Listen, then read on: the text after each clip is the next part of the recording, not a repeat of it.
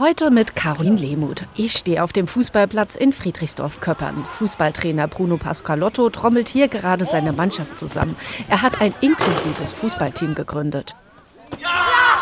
Da kam ein Junge mit einer geistigen Behinderung und die Mama hat gesagt, er ist überall abgewiesen worden und ausgelacht worden, ob er das mal bei uns versuchen darf. Und da habe ich den Jungs damals von der Regelmannschaft gesagt, es kommt jemand, der könnte eventuell ein bisschen langsamer den Ball spielen und die haben den so toll aufgenommen und es war sensationell, das zu sehen. Das war so der Anstoß für mich zu sagen, da gibt es bestimmt noch ganz viel mehr Jungs, Mädels, die gerne Fußball spielen möchten.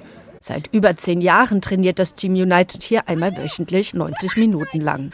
Es ist bereits dunkel. Der Kunstrasenplatz glitzert im Flutlicht vom Dauerregen der vergangenen Tage. 40 Menschen sind diesmal dabei, aufgeteilt in drei Gruppen. Eine davon leitet Thorsten Picher. Diese Gemeinschaft, was entsteht, diese Freundschaften, die entstehen. Und wir haben ja alle eine gesellschaftliche Verantwortung, dass man jedem eine Möglichkeit gibt, Sport zu treiben. Solvay ist 16. Den Ball kann sie nicht sehen, denn sie ist blind. Ein Ball mit Rassel zeigt ihr, wo der Ball auf dem Platz gerade ist.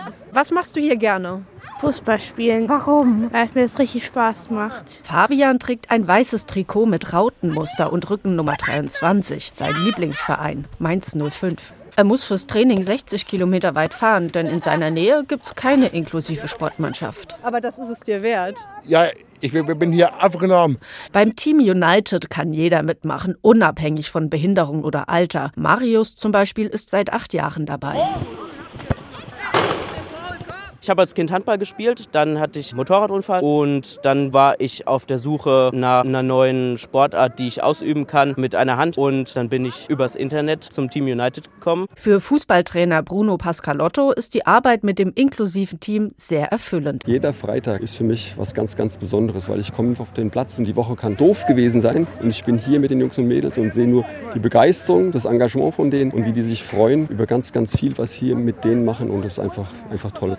Sein Wunsch ist, dass in Zukunft mehr Mädchen und Frauen kommen. Bisher gibt es hier nämlich nur vier. Auch eine Trainerin fände er super. Caroline Lehmuth vom Fußballplatz in Friedrichsdorf-Köppern.